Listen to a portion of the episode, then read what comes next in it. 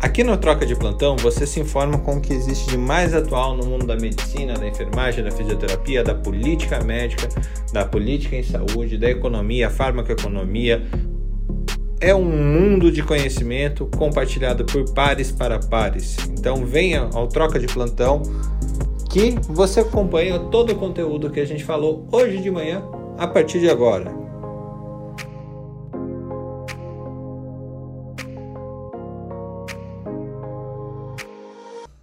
Bem-vindos ao Troca de Plantão número 18 já.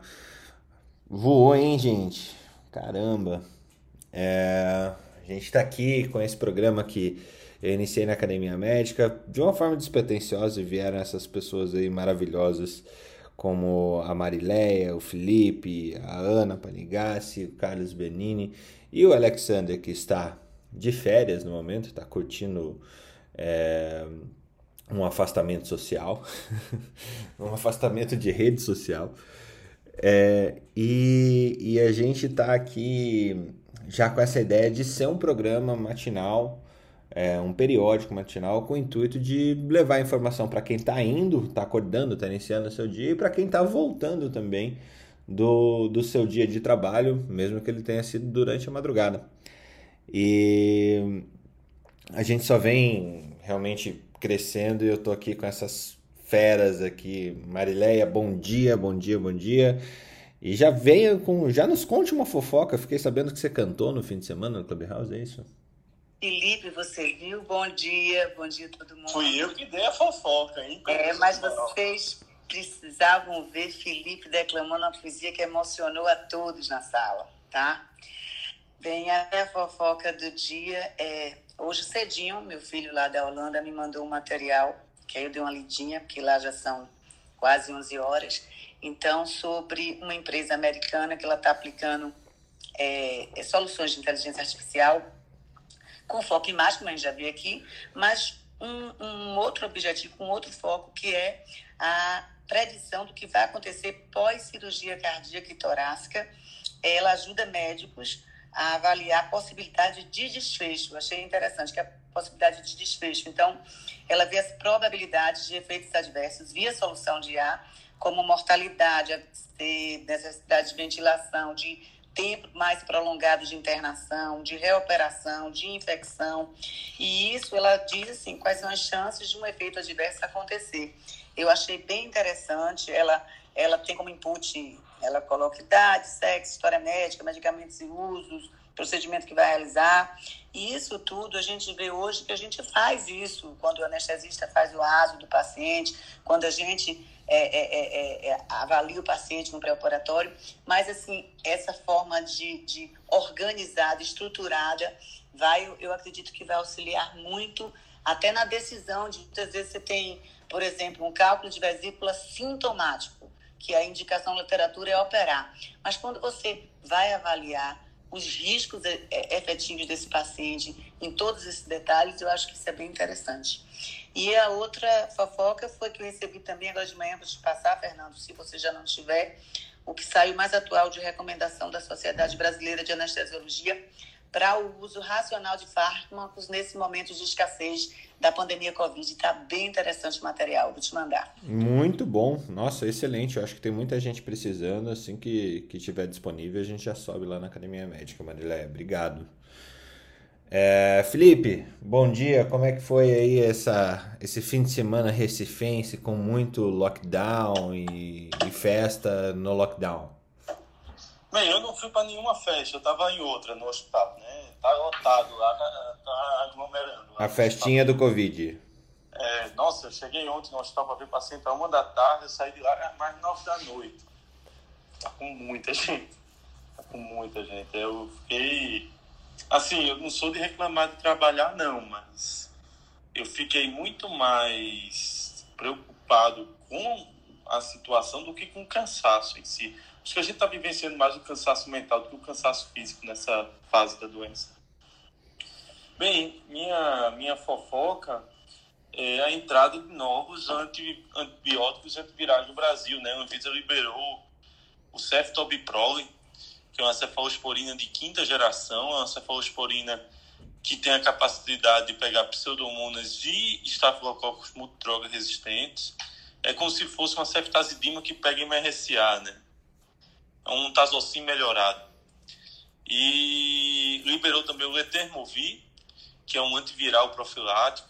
É um, vai ser muito utilizado nos transplantes, principalmente transplante medular transplante de rim. Está é, tá em liberação a imunoglobulina enriquecida para CMV, também pensando em transplante aí, transplante de rim, transplante de medula. E tá bom, já abriu muita coisa aí. Eu já trabalhei com ceftobiprol quando fui para fora, quando, quando estava no exterior. Droga que já é usada na Europa há quase cinco anos. Vai ser um bom, uma boa aquisição. E o Etemovir, olhe o SUS, o que vai trazer de, de economia para o SUS, para aqueles tratamentos que a gente fazia de para CMV, de semanas com ganciclovir, é gritante a resposta. Muito bom. Quantos dinheiros, a média aí de, de, de cada um deles, eles chegam muito caros? Lógico, a, a lógica de, de custo não é exatamente quanto custa a droga, é o quanto ela economiza dinheiro, né? É, e só para ter uma ideia, a, hoje se um paciente for um doador positivo para CMV, um receptor negativo, ele tem que fazer quatro semanas internados de ganciclovir. Hoje. Isso traz um custo para o sistema, não só da droga, mas do sistema como um todo. Né? Imagina, transplantado, acesso venoso central, internado em ambiente hospitalar, quatro semanas, ocupando um leito, quantos podiam estar ali. Enquanto o letermovir, ele sai tomando um comprimido por dia e está resolvido o problema. Não tem nem comparação, né? Você ter uma ideia, o Valganciclovir, que é um tratamento não tão bom assim, que tem muito efeito colateral e é por via oral, ele tem um custo mensal de 10 mil reais e não é bom. Com alta chance de, de, de falha, né? O Etemovir parece que vai custar 4 mil reais por mês com uma capacidade bem menor. Que beleza, que beleza. Ana Panigassi, como é que você está com seus, com seus longas madeixas é, de pandemia? Como que te, tem, temos, temos fofocas de, de Rapunzel irlandesa? Ai, gente, eu vou, eu vou ser bem sincera com vocês. Eu tô super cansada, porque eu não aguento mais esse lockdown. Esse final de semana foi difícil mesmo, porque que a gente está percebendo a gente que está em lockdown de verdade já tem um tempo, é que o final de semana é como se fosse um almoço de 30 minutos. Então não tem diferença o final de semana, dia de semana e eu trabalhei no final de semana todo porque eu tenho coisa para entregar e então assim, eu tô eu para falar bem a verdade, eu praticamente não li notícias esse final de semana. É, o, o que eu sei, a notícia nova aqui é que a gente está parece que vai ser uma, é uma nova onda mesmo. A França entrou em lockdown e a gente está falando aqui na Irlanda da a, a gente ia sair do lockdown no começo de maio e parece que o, o que o governo está falando é que a gente não consegue sair de 500, 600 casos por dia, então que provavelmente vai continuar de lock, no lockdown ainda mais um tempo, né? Ah, então, assim, a, o, o, o, nosso, nosso, a gente não tem fofoca aqui porque a gente está é, cansado. A gente está cansado. Ana, me conta uma coisa, uma coisa que eu não entendi da, da rotina aí política. Não teve essa história de vamos criar hospital de campanha e não sei o que lá e aumentar o número de leitos. É, é o pessoal falando, a gente tem esse número de leitos e a gente precisa da colaboração de vocês porque a gente não vai aguentar. É isso? Fê, eu não escutei a primeira parte do que você falou, desculpa. É, não, é, a questão assim, não teve criação de novos leitos, hospital de campanha, essa, esse estardalhaço que a gente vê aqui no Brasil, né? O, o que eu entendi de você falando me parece assim, galera, a gente tem esses leitos e a gente precisa da colaboração de vocês porque a gente não tem como escalar isso. É isso mesmo? É, então, é, no começo da pandemia, o governo irlandês nacionalizou os leitos particulares, né? Porque, assim, o sistema de saúde aqui é único é, e não tem sistema suplementar. Então, o sistema particular é dentro do sistema único de saúde. Na verdade, o sistema único aqui como é que eu vou explicar? Ele, ele não é de graça, tá? Ele não é 100% gratuito, como é no Canadá. Né? Então aqui você tem que pagar algumas coisas e mesmo nos, e, e, tem também os atendimentos particulares, né? A parte disso, né? Então a gente tem alguns hospitais aqui que você tem que pagar para se você quiser ser internado naquele hospital, né? Então, o que o governo irlandês fez, eles nacionalizaram. Isso é só do governo irlandês, tá? Isso não é União Europeia. Eles nacionalizaram os leitos particulares. Então, a gente foi de 250 leitos para acho que 350, alguma coisa assim, tá? Eu não, não lembro direito. E aí, eles devolveram esses leitos, se não me engano, em novembro, que foi quando a gente estava numa situação um pouco melhor, esses leitos foram devolvidos. E tem conseguido manter, então eu posso, eu posso até falar para você agora. A gente está com 80 casos de Covid ocupando leitos em UTI, fora, né? Então, assim, são, uh, tem 366 casos internados, 80 leitos de UTI ocupados por Covid. Então, como eles estão conseguindo segurar nesses números, é, eles, a, a ideia foi primeiro abrir as escolas né? Então, primeiro a gente abriu as escolas. Então, agora eles estão começando a perceber que eles não conseguem sair desse número. Então, o que vai ser feito daqui para frente, eu não sei, né? alguns países estavam Alemanha, né? E a gente agora, até agora não está precisando. Vamos ver como vai ser. Mas é, é aqui, é, esse é o, é o negócio, né? É como a liderança escolhe as suas prioridades, escolhe o que vai fazer. Né? Então a prioridade aqui foi, dado, foi feita dessa forma. Outros países foi feito de outra forma né? A gente tem um problema sério com leito de TI aqui que devia ter sido resolvido há 10 anos atrás. Então. Bom, mas leito de TI é problema em qualquer lugar, né? É... O problema nosso aqui, a gente não tem médico. A gente não tem consultante para tomar conta da UTI. Entendi. Bom, é o que estamos. Hoje tá, tá uma procura, assim, grupos de WhatsApp estão caçando médicos por aí. É, mas eu acho engraçado que ainda se paga menos do que eu ganhava como plantonista em 2014 e 15. É impressionante como derreteu a remuneração médica de alguma forma, inclusive nesses momentos que você está é, tendo essa escassez aqui no Brasil também, é, com uma população muito cansada, população que está trabalhando muito cansada. Carlos, seja bem-vindo. É, você que provocou e atiçou o grupo, a gente já entra no, na nossa é, discussão do especialização Lato Senso Flex aqui no, no, no, Troca de Plantão. Mas antes disso, queria saber da, da, das suas fofocas de fim de semana. Oi, Fê, bom dia, bom dia a todos. Minha fofoca de final de semana. Ah, uma coisa super interessante é assim, uh, dado um sistema super eficiente do ponto de vista física, né? Então, e uma parede de peso infinito, né, para não dar problema.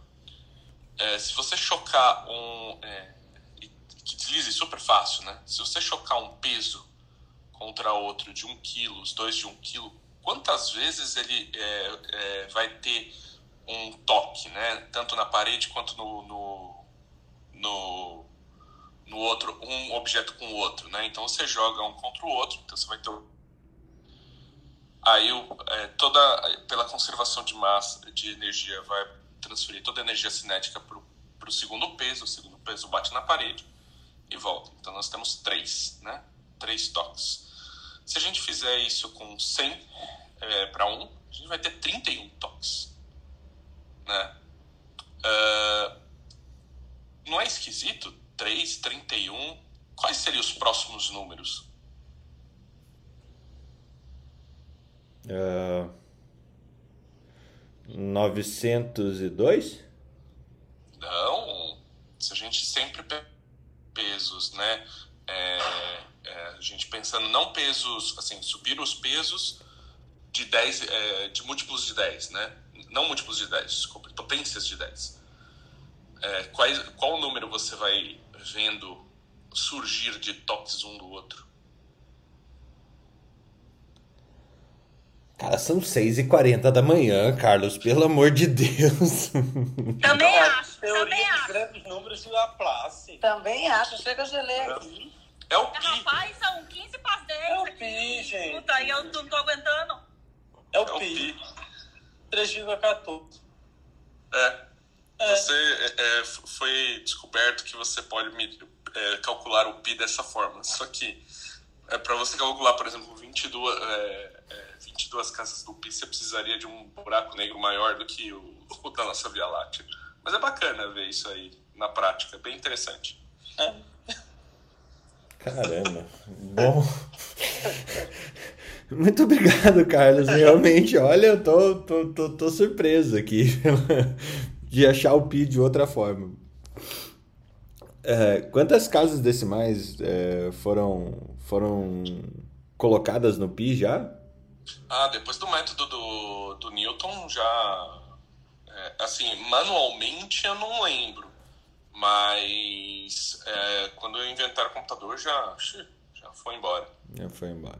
Bom, é, minhas fofocas de fim de semana. Gente, esse fim de semana eu consegui parar um pouquinho e ficar com a família. Eu acho que essa foi a ótima coisa que eu fiz, a melhor coisa que eu fiz é, durante o fim de semana. Eu também desliguei, como, como Marileia falou, como você, é, como a Ana falou. E eu acho que é necessário, né? Muito bom. E ontem eu comecei a preparar é, essas nossas notícias aqui, vamos passar por elas rapidinho. É, lógico, as nossas. Tem o boletim do caos, né? Que a gente tem que falar de Covid, porque é o que temos e é o que evolui todo dia, mas de vez em quando não é tão caótico assim. Ah, acabou, acabou de sair na Critical Care, usando o, o método Delphi. Conhece esse método, Carlos ou Felipe? Para descobrir, é, para estabelecer um consenso de como manejar o Covid-19. Esse método é realmente uma maneira de você fazer consensos é, na literatura. Vocês conhecem o método? Pelo nome? O método Delphi que eu conheço é, é de linguagem de computador. Mas deve, deve ser aquele método Delphi de previsão de demanda, né? Que, o, que você pega um grupo de especialistas, né? Para fazer Exato. um, um método específico no grupo, como se fosse um protocolo em grupo e com alguns pontos de individualidade. Deve ser isso. É. O que é super legal, assim, eles trazem algumas intervenções e o grau de evidência, né? Então, vai desde o do self-proning, né? Do, do, do se colocar em, em prona, da ventilação não invasiva, é, intubação orotraqueal, é, ventilação mecânica invasiva, pro, é, ventilação pronada, manobras de recrutamento, ECMO, é, traqueostomia, corticosteroide, mobilização e controle de infecção. São 20 pontos, sendo que 18 são encontrados é, como consenso entre os especialistas e estudos colocados. Isso daqui a gente vai trazer depois, é, que eu acho que é importante realmente a gente ter essas, é, essas padronizações, assim, de alguma forma que a gente vai evoluindo no entendimento da doença. É, Alguma dessas coisas vocês, vocês, viram com alguma dificuldade serem implementadas? Por exemplo, é, esse estudo do self-proning, de você pronar pessoas com saturação é, um pouquinho acima de 90%, vocês viram isso com alguma resistência ou, ou foi bem recebido aí, Felipe, nas, nas, nos ambulatórios que você está e Carlos também? Foi, foi, bem, foi bem recebido porque a resposta é muito rápida, né? É visível a resposta quando você tem o self-proning. É, você vê a saturação melhorar 4 a 6 pontos em poucos segundos. Então, é, como é algo imediatista, né, já é bem mais fácil da pessoa ver o resultado.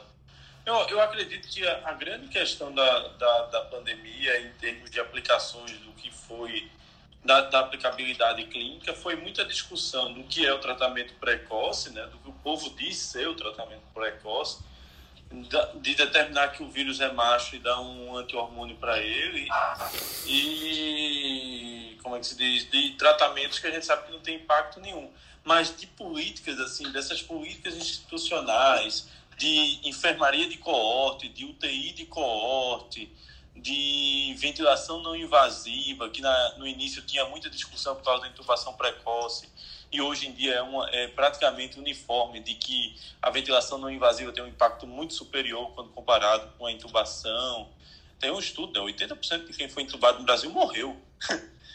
Então, assim, qualquer método que seja, né, é, que impeça ou prolongue o risco de intubação, vai trazer um impacto de mortalidade muito grande.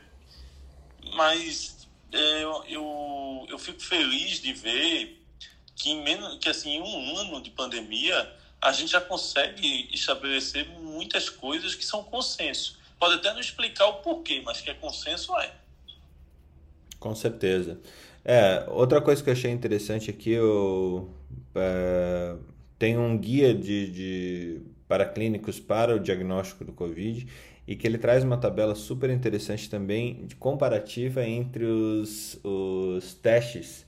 O Alexander não está aqui hoje, mas os testes das empresas, de cada uma das empresas, testes rápidos principalmente, e tratando sobre especificidade, sensibilidade, é, valor preditivo positivo, valor preditivo negativo e realmente a gente está chegando aí numa terceira, quarta geração de testes cada vez melhores, né? Melhores e mais baratos e sem essa influência da China é, jogando teste para tudo quanto é lado.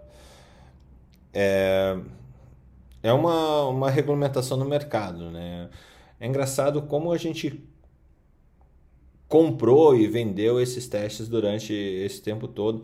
Tem uma notícia, Felipe, enquanto você falava, eu lembrei que o nosso. É, que o presidente do Brasil é, começou a prescrever agora nebulização com cloroquina. Vocês viram essa? Eu soube que ele estava afim, né? Mas assim, tem um probleminha. A cloroquina ela não tem ação pulmonar, né? Ela não tem ação na fisiologia pulmonar. O que ela tem, o que, é que se advoga da cloroquina, é que ela interfere na, no processo de inflamação. Ela teria uma diminuição da interleucina 1, 2 e 6 e podia ter algum grau de, de diminuição no processo da, do braço da. Como é o nome daquele, é, daquela proteína que usava hepatite? Putz, é, interferon. Esse é o ponto. Só que tem um problema a, a dose da cloroquina é 1.200 vezes maior na, nas articulações do que é no sangue ou no pulmão ou em qualquer outro local. Então, por exemplo, por isso que ela é tão boa para artrite lúpica, para artrites autoimunes, artrites reativas. Por isso que ela é boa para as dores articulares e do processo inflamatório da malária. Então, assim, pegaram esse conceito e acharam que servia maravilhosamente para o pulmão nebulizar cloroquina para um órgão que, que não vai cair em corrente sanguínea e não tem ação no pulmão, assim, é não ter lido nem a bula da droga, mas é, é difícil imaginar. Vai que ela se converte em alguma coisa aerosolizada aí e se torna uma mutante dentro do pulmão. Carlos. Eu fui dar uma olhada, né? Cloroquina vai no PI, Carlos, assim. Ela tem um PI, né? É, ela tem um mais do pulmão, ela não faz pi. Ela é redondinha. Ela faz pi na articulação. é redondinha. Mas no pulmão ela não faz pi. O que faz pi, o que faz pi, pi, pi é o monitor lá e depois ele faz pi. É, pi, é, pi, pi é a taquicardia induzida pela cloroquina. uma coisa que me chama a atenção dessa, desse composto, eu fui dar uma lida na, nos estudos no qual ele se baseia, né? A primeira coisa que a gente vê, é assim, eu quero uh, colocar dois pontos em cima disso, mas de forma rápida. Primeiro deles, uh, eles pedem para ter um, um, um, sol, um, solvente, ou seja, o meio no qual a cloroquina tem que ir é um meio ácido reduzido a ácido sulfúrico, um pH de, 7, de 3 ponto alguma coisa. E ninguém até agora foi lá e mediu o pH da solução é, é, nebulizada, né? É, eu acho isso um pouco perigoso porque você pode realmente ter um, você está nebulizando ácido para dentro do pulmão e causando uma pneumonia é, química, né, ácida, por conta disso. Então, a primeira coisa é, eu acho que antes de nebulizar qualquer coisa, existem propriedades físico-químicas de todos os componentes que devem ser observados e testados antes disso. Né? Então, gente, pelo amor de Deus, tem que ter bancado um pouquinho antes, né? Vamos pensar um pouquinho coisa. É que você tem. Uh, isso é uma coisa bem interessante do ponto de vista estatístico, né? Que é uma coisa que eu li a maior parte do meu tempo, porque quando você é especialista de doenças congênitas, né? Uh, as doenças similares são muito, muito difíceis de serem encontradas. Né? Você tem lá é, 200 numa população, 400, 600, né? mas você não consegue juntar aquele número de, de pessoas absurdos de 120 mil, 150 mil, que nem os estudos duplos cegos. Né? Então você tem aí diante duas coisas importantes. A primeira, é, a primeira né, na estatística desse, desse aglomerado de coisas que são mais raras, né, de você ou iniciais, né? E a segunda coisa é a teoria dos grandes números, que é onde se realmente se baseiam os grandes estudos, as meta-análises e tudo, né? Uh, então, assim, quando a gente tem pequenos números, quando não é uma coisa, quando o seu n não é muito importante, a não ser que as médias sejam absurdamente é, separadas e isso você conseguiria anotar no, no seu dia a dia, realmente é, consegue provar rapidamente com a lei dos pequenos números. Mas o que a gente tem observado é que ninguém conseguiu até agora entender que a estatística da, da COVID, a, a estatística da Covid, tá? para conseguir ver essa percepção dos pequenos números, porque se você for pensar, o, a, o índice de internação e morte, ela não é absurdamente alta. Tá? Então, se você tiver na sua, é, se você não realmente fizer um estudo com mais centros, ou seja, não é só a sua visão direta do dia, do seu dia a dia, você tem que ter aí 10 mil pessoas, né, 5 é, mil pessoas, e é, para você realmente conseguir entender por quê? Porque a, a, o, o número necessário para tratar está sendo muito grande. Então, assim, as pessoas estão é, errando do ponto de vista de de, de estatística básica e teoria básica de estatística, que é a lei dos pequenos números versus lei dos grandes números. Então, eu acho que a gente, é, em cima de, disso tudo, vem essas bizarrices. Né? Muito bom, muito bom. Tem hora que eu me perco nos comentários do Carlos, mas, Carlos, obrigado por eles. Gente, vocês sabiam que a lei dos pequenos números, a curva T de student, chama T de student, né? De, do estudante, né? Por que chama TED Student? Porque o cara que inventou trabalhava na cervejaria Guinness, aqui em Dublin. E aí não queria, os caras da cervejaria não queria que ele pusesse o nome dele na curva, e por isso que virou TED Student. Essa é legal. Muito bom. Tô falando sério. Muito bom. A cervejaria, Guinness, não queria que ele botasse o nome na curva porque ia pegar mal pra eles. Não bom. sei por que ia pegar mal pra eles, então, é eu acho que ele era o único que estudava da turma, então era o student, o apelido ele dele. Ele era contador, ele era contador. Não, quando ele publicou, ele publicou. Ele não colocou o nome dele, ele colocou como descrito por um estudante. Porque ele não podia botar o nome dele, porque ele era contador da cervejaria Guinness e ia pegar mal pra cervejaria que ele tava fazendo conta, sei lá, no final de semana. em, vez, em vez de tá em vez de estar tá bebendo, ele deveria estar. Tá... Exatamente. Estudante, as described by a student. Aí virou curva T de student. Meu Deus do céu. Segunda-feira animada aqui na, na, nas teorias malucas. Teoria não, né? Na, nas não, expressões não, de mundo maluco. Não é teoria. Essa não é teoria, é uma história. Tô contando uma história para ver se eu viro esse. para ver se eu viro o jogo um pouco. Vamos lá. Acho que tem três aqui, que tem dois infectos na sala. Obrigado, Ana, por ter subido. É, que eu quero, eu quero comentar de vocês aí, querendo ou não, Covid é época dos infectos, né? Aproveitem o estrelato, viu? Vocês estão valendo mais que neurocirurgião no momento.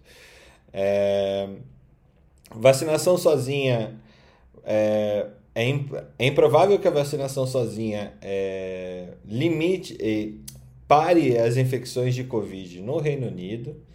é, publicação do Lancet de Infectious Diseases. É, e ainda duas sobre antibióticos aqui. Um estudo do próprio CDC dizendo que mais, CDC, tá? Mais da metade dos antibióticos, antibióticos prescritos nos Estados Unidos não são consistentes com a recomendação é, prática, com a recomendação de guideline. Tá? Metade. Isso lá nos Estados Unidos. Imagine aqui. E o último é a maioria dos pacientes com alergia à penicilina podem receber cefazolina sem maiores problemas. Aberto a, aos infectos e aos não infectos. Felipe, Ana? Oi, bom dia. Ó, vou comentar primeiro da cefazolina. É, não, realmente, sabe que a reação cruzada de alergia às cefalosporinas não acontece com todo mundo, né? Depende é, de um anel, se você tem alergia àquele anel. Então, pode acontecer de você ter alergia à penicilina e não ter cefalosporinas. Não é, é uma condição sine qua non. Se você tem alergia à penicilina, você vai ter as cefalosporinas. A gente usa com, com cuidado, mas não, não é. Não quer dizer que se você tem a uma, você vai ter a outra. Só que agora eles mensuraram aí, estão dizendo quantas pessoas têm, né? Mas uhum. é, nem sempre você vai ter alergia às duas. Felipe? Carlos, Ana, Marilé? Eu tava na ligação, desculpa, não ouvi. tá, temos três notícias. É, a respeito, a primeira delas que a Ana acabou de, de comentar, que na maioria dos pacientes você pode dar ceva, é, pacientes com alergia à penicilina, você pode dar cefazolina, é, sem maiores problemas. É, metade das, das é, dos antibióticos prescritos nos hospitais dos Estados Unidos não são consistentes com a recomendação prática, é, recomendação da prescrição deles. Então, o CDC, reporte do CDC dizendo. E voltando ainda ao Covid, é, falando sobre a vacinação isoladamente não vai conter o Covid-19 no Reino Unido. Eu joguei as três para os infectos se, se quebrarem aqui. Mas e a gente que não é infecto e vocês que são as pessoas mais importantes do momento na contenção, da... vocês estão vivendo o, o, a época de neurocirurgiões de vocês. É... Lembrando que é uma época efêmera dentro da humanidade que dura apenas um segundo, sai uma vacina e acaba tudo. Exatamente, então aproveitem. Bem, primeiro ponto, a questão da, da alergia. Tinha uma máxima antiga que dizia que você tinha alergia ao anel beta-lactâmico. Então, a partir do momento que você tinha uma alergia a um beta-lactâmico, automaticamente iria para todos. Essa máxima não é bem assim. Você consegue ter uso de alguns beta-lactâmicos que não, não cruzam suas cadeias ou que não têm os mesmos ligantes. Agora, não deixa de ser um fator de, de atenção. Você tem que ter cuidado para prescrever. O ideal é que tenha uma observação para ver também é, essa capacidade de alergia ou não. Com relação, deixa eu ver, a segunda pergunta foi. Ah, da, da prescrição. 50% tá, dos americanos prescrevem errado antibiótico. Há 10 anos atrás eram, eram 70%. Então, os programas de stewardship, pelo jeito, estão avançando, porque antes errava 70% e agora erra 50%. Está melhorando. Se fizer esse estudo no Brasil, vai ser uma catástrofe. Viu? Se a gente tiver com 15% acertando, já é motivo de festa. Até porque a gente tem um grande problema no Brasil, que se você for olhar friamente, no SUS só, só tem beta-lactâmico para todo mundo, que é a nossa melhor droga, e acaba não tendo medicações boas e baratas para alguns fins, por exemplo, é, a dificuldade que você tem para ter tetraciclina para infecções de peripartimose, a dificuldade que você tem de ter ah, algumas drogas que são baratas, boas para determinado fim. Então, isso é uma coisa a se, a se pensar o custo-benefício do impacto delas no SUS também. E, por fim, eu acredito muito que a gente vai ter uma imunização permanente, mas não agora. Eu acredito que a gente vai ter duas doses de vacina agora para melhorar a, a questão da pandemia com relação à transmissibilidade e impacto de saúde, mas acredito também que ao final dessa zona toda, daqui a dois ou três anos, a gente vai ter uma vacina recombinante que vai ter as cepas e, e as variantes, que vai tomar e vai ter imunidade para o resto da vida e se preparar para o SARS-CoV-3. Perfeito. Só para correr. Pode falar. Não, pode falar. Não, eu ia comentar do antibiótico também. Duas coisas é, da prescrição, né? Um que realmente aqui no Brasil a gente sabe que se a mãe leva a criança no médico, ah, é, tem uma infecção viral. Nossa, mas não deu nenhum antibiótico. Então as pessoas hoje escrever azitromicina. Nem pediu exame, né? É, é. Não pediu exame. Olha, você escutou, você examinou, você disse que faz parte de 90% do grupo, não fez exame, não pediu e não passou remédio, você é um péssimo médico. Exatamente. Então acaba até tem essa, essa pressão social e os próprios médicos, então a gente sabe que realmente a maior parte dos antibióticos erroneamente. Agora, com relação aos Estados Unidos, tem um grupo nos Estados Unidos, não sei se vocês conhecem, que se chama Physicians Moms Group. Eu faço parte desse grupo, agora não tenho participado muito não, mas tem 70 mil mães médicas junto e é, criaram vários subgrupos lá dentro e tal, e elas discutem várias coisas. E uma vez tinha uma mãe falando: Olha, meu filho está com é, uma secreção purulenta recém-nascido nos olhos, ah, eu queria uma ajuda. Nossa, elas começaram a gritar: é gonorreia. A, a mãe casada com o médico também foi uma situação horrível lá dentro. Eu falei: Gente, calma, não é isso. Eu tenho certeza que é gonorreia. Depois começaram a dizer que a criança estava séptica e que tinha que colher líquor. Não tinha nada disso. Tinha uma história de que a irmã maiorzinha tinha uma infecção respiratória. Falei assim, gente, o mais comum é adenovírus, tem que pensar uma coisa mais simples. Vamos ver, acabou, era viral, a criança ficou bem. Eles gritaram, queria que desse todos os antibióticos para a criança e que tem que colher líquor. Acho que eles são meio desesperados e não tem muito conhecimento de clínica. Não sei o que, que é isso. Desesperado por causa da questão jurídica, né? A questão jurídica em si. Sim. Americana, ela é, é muito. Como você tem um arsenal diagnóstico na mão, o fato de não achar o diagnóstico faz com que você atire no canal terapêutico, né? E é, é, isso é o ruim da, da, da saúde americana, é o que a torna inviável, né? Foi o que quebrou o Obamacare, inclusive. Você não tem como manter um sistema desse. Agora, o arsenal diagnóstico é monstruoso, né? Você tem métodos de ter, uh, é, trabalhava com aqueles T2MR, que é uma ressonância magnética que, que dá o diagnóstico das bactérias usando o meio de cultura por ele separa, como o Malditox separa com um feixe de laser, né? Ele separa as bactérias. O, o Carlos vai adorar isso. Carlos, é o seguinte, uma ressonância que pela interação é, de elétrons das bactérias, ele consegue separar essa bactéria é tal e essa bactéria é tal e dá o resultado em quatro horas. E ainda diz a sensibilidade da, da bactéria para dar um antibiótico devido a, ao peso, a, a, a, onde está o ligante do elétron, da parte negativa e da parte positiva na bactéria e consegue dizer qual é o spike bacteriano e qual é a resistência. Sai em 4 horas o resultado. A máquina custa 4 milhões de dólares e o kit 500 dólares. Só que cada localzinho que você coletar para cultura são 500 dólares. Qual é a viabilidade disso? Ah, eu, eu tô começando a desconfiar que, na verdade, todo médico americano teria que fazer um, uma residência médica, um lapso senso aqui no Brasil. Verdade absoluta. Já vai entrar nessa história? Com certeza. Antes de entrar aqui, só, só para corroborar a nossa discussão de sexta-feira, onde a gente falava de Liga da Justiça Tupiniquim, e a gente não sai dela, mas nada a ver com o assunto para variar um pouco. É, e o Thiago tá ali embaixo, e os pediatras e tudo mais, a gente, e quem gosta de videogame, TV e tudo mais, saiu uh, nesse fim de semana do BMJ Open.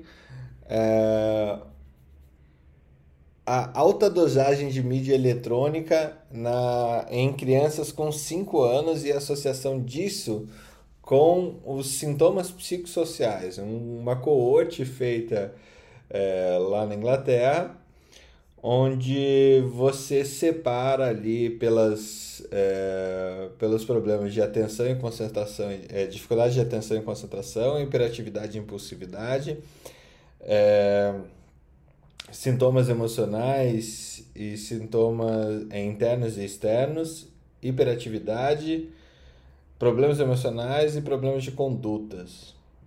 É, super legal o paper, a gente vai deixar disponível lá. E agora, finalmente, a gente entra nesse assunto que é importante para tanta gente e sempre vai é, ter essa discussão. A gente começa, assim, com algumas, alguns, algumas gritarias, né? A que eu mais me lembro é porque residência médica é o padrão ouro de educação médica para especialistas. E, e isso virou um mantra repetido ao longo dos anos, que, ok, eu concordo até em parte com ele, mas, de novo, a gente também viu uma abertura de residências médicas com interesse puramente econômico e, e tinha até uma frase que eu falava que a melhor coisa, quando que você sabia que um médico tinha sucesso era quando ele era chefe de residência médica, porque daí ele conseguia, conseguia se multiplicar em várias mãos e tinha bastante gente tocando serviço para ele. Lógico, um pouquinho preconceituoso até o meu, meu comentário nesse sentido. Mas o Carlos, Carlos, traz aí a sua, sua provocação, contextualiza a sua provocação para a gente entrar finalmente nesse tema e por que, que os americanos têm que vir para cá fazer um lato senso aqui no país. É, então, assim, eu acho que antes da gente entrar nessa discussão, a gente tem que entender um pouco de como foi a história das coisas, né? Então, assim, a primeira coisa a gente tem que deixar definido é, qual o lato senso que a gente vai realmente comentar, né? Existiu há um tempo atrás a necessidade de expansão das é, especialidades médicas e do treinamento dessa, sobre essas especialidades médicas. Mas a gente sempre esbarrou numa coisa que uh, nunca tinha dinheiro para essa expansão e nem mesmo para aumentar o número de vagas. Isso já é uma demanda do sistema antiga, super conhecida. Mas você sabe que brasileiro, quando tem problema, ele cria uma solução. E essa solução normalmente é uma solução tabajara, né? Para não falar outra coisa. Que virou no fundo, fundo, a especialização lato senso dos grandes centros, né? onde a pessoa tinha a mesma carga horária, o mesmo serviço, as mesmas funções, é, basicamente no máximo se perdoava aí é, meio período durante a semana para você fazer é, alguma atividade extracurricular para ganhar dinheiro, mas de certa forma de tudo era igual, então você tinha, eh, você teve então a criação de muitos cursos desse jeito. E aí você tem que é, é, de repente começou a se criar, porque é, criar diferentes jogos para quem é da residência e para quem é da especialização, né? obviamente que eu não estou querendo tra trazer para senso de justiça censos que não merecem nem ser chamados de lá censo, né? que realmente não se equiparam com o que a, a, a, academia acredita ser a melhor forma possível de formar aquele profissional, né? então cursos de final de semana e etc. Mas o, o, grande ponto, que é o ponto de, dessa decisão judicial, é em cima daquelas dos latos censos que têm a mesma carga teórica, prática e etc. das residências. E essa decisão foi favorável a isso, a, a decretar que tem os mesmos direitos, né? Então é essa a pauta de hoje. Bom, a Nayara já levantou a mão ali, a Nay hoje especialista com residência médica e tudo mais, e ex-presidente da NMR, que eu acho que viveu essa discussão aí algumas vezes. Eu convivi com ela em algumas certezas. É nesse meio do caminho? E se quiser já apimentar o negócio, seja bem-vinda. Bom dia a todos. É, só para avisar, talvez falhe a minha conexão em algum momento, porque eu estou dirigindo em estrada. Mas é a estrada que eu faço sempre, então tá tranquilo. É, como o Fernando falou, Eu tenho duas residências médicas, eu fiz residência em dois hospitais universitários, em Belém e em Brasília, de clínica médica e de oncologia clínica. E eu fiz também, depois disso, uma especialização em cuidados paliativos, então eu, de certa forma, transitei pelos dois cenários e apesar de, e como ele falou também, eu participei da Associação Nacional de Médicos Residentes por cinco anos, participei da Comissão Nacional de Médicos Residentes também por cinco anos, então vivenciei muito a, o contexto de residência e em vários serviços eu viajei é, pelo conselho, pela comissão para alguns outros estados e conheci serviços de residência e primeiro que não dá para a gente generalizar o serviço é, existem serviços muito bons, bem, bem tocados, bem estruturados, assim como existem serviços que são dramáticos. E, infelizmente, como é algo muito temporário, a gente não vê uma, é, um empenho, uma dedicação do residente em mudar a situação. Até mesmo dentro da associação, a gente tinha muita dificuldade em trazer os residentes para perto, porque você fica na residência quando muito, cinco anos. Então, e é algo que todo mundo entra já querendo sair, né? Eu até brinco que a maior felicidade da residência é que no primeiro dia você já sabe ela tá certa para sair. Mas existem serviços muito bons e hoje, inclusive hoje, eu sou preceptora de residência, de residência de clínica médica e de oncologia e enxergo é que falta treinamento, falta os preceptores e os coordenadores serem bem orientados sobre como funciona a residência, residência médica, sobre qual é o objetivo, sobre técnicas educacionais, sobre como dar feedback para os residentes. Tem, são tantos pontos. É, as residências foram abrindo e se perdeu completamente o caráter educacional e a importância dela formar bons profissionais para virar o que o Fernando falou no começo, muitas mãos para tocarem o serviço. Quando, na verdade, não é esse o objetivo. Então, esse é um dos fatores que, na minha opinião, é, prejudicou tanto a expansão das residências médicas. E sobre a questão do, da decisão judicial, se tem carga horária, eu acredito que é algo a se, a se considerar.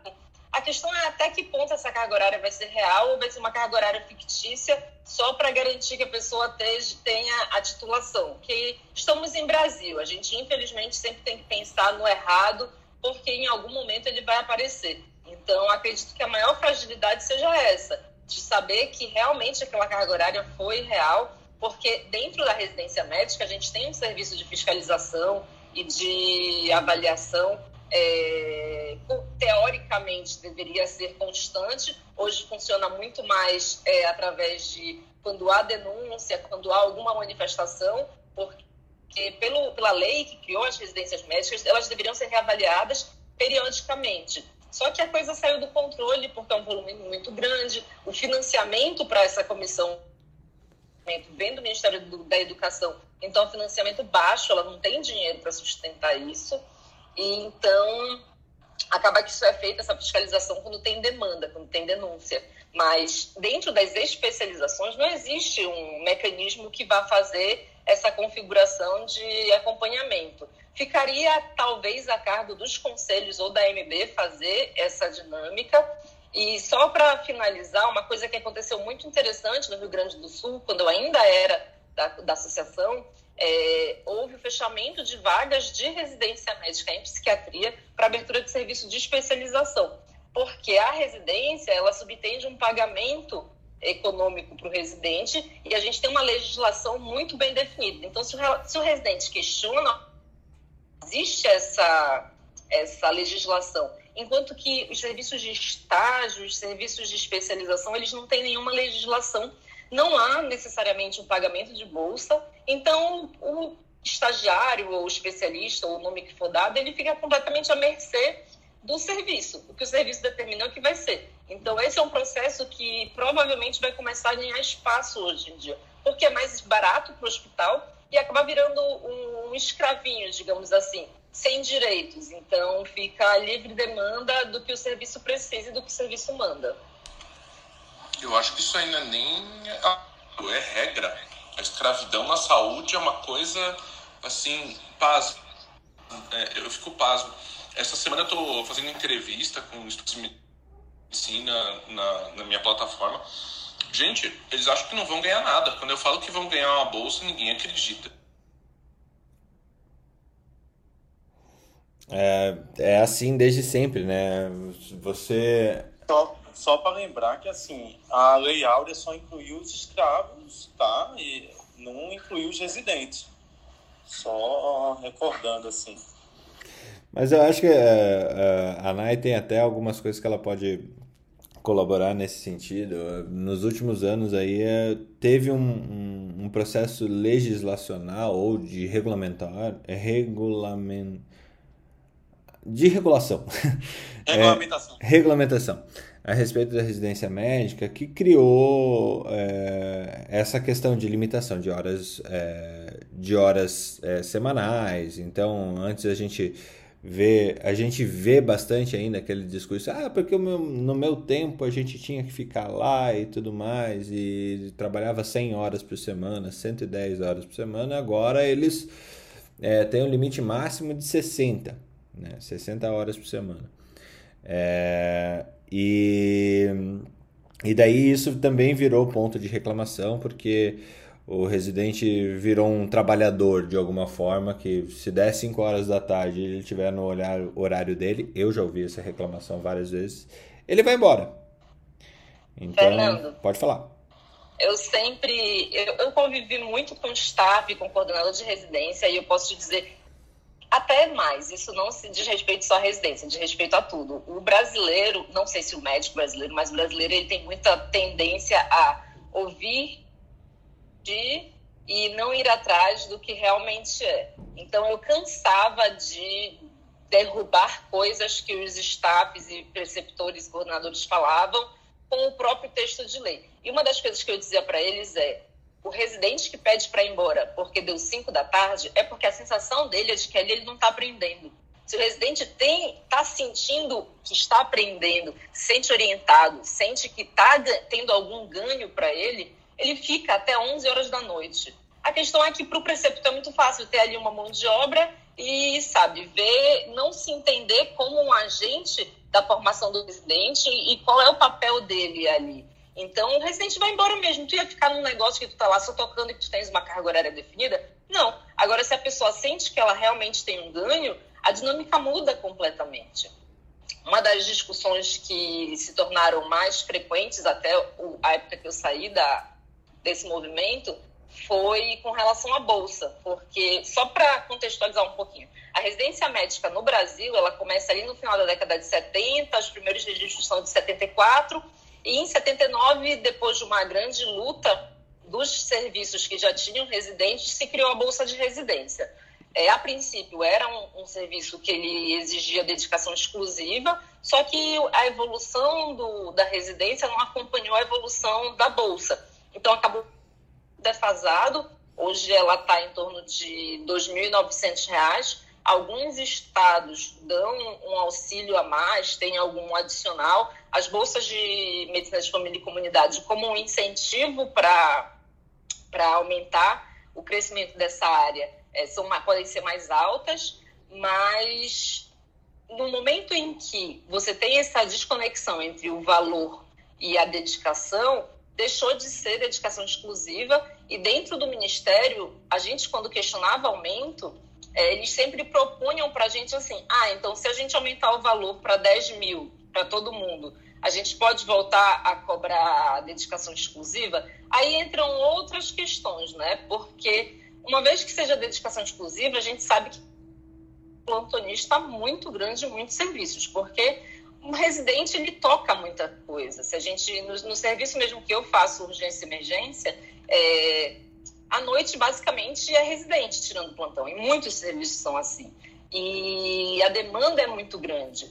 Então ficam vários pesos. É uma situação muito complicada porque você cobrar dedicação, a, querendo ou não, tem o papel importante do residente como médico também. Então, são fatores que não são simples de, de resolver. Agora, eu vejo isso na prática, quando você está com residente e ele está tendo um ganho, ele está tendo algo que realmente tem um caráter educativo, e isso eu falo educativo, não é só botar aula e ficar apresentando as coisas, mas sim que ele esteja participando de uma discussão, seja algo visando o crescimento mesmo.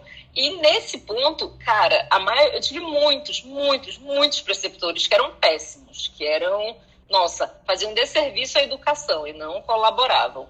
Então, recentemente eu vinha. Ano passado eu fiz um curso de pesquisa clínica e esse ano havia a possibilidade de virar monitora dele. E eu comecei a participar do processo e aí eu larguei justamente para virar preceptora.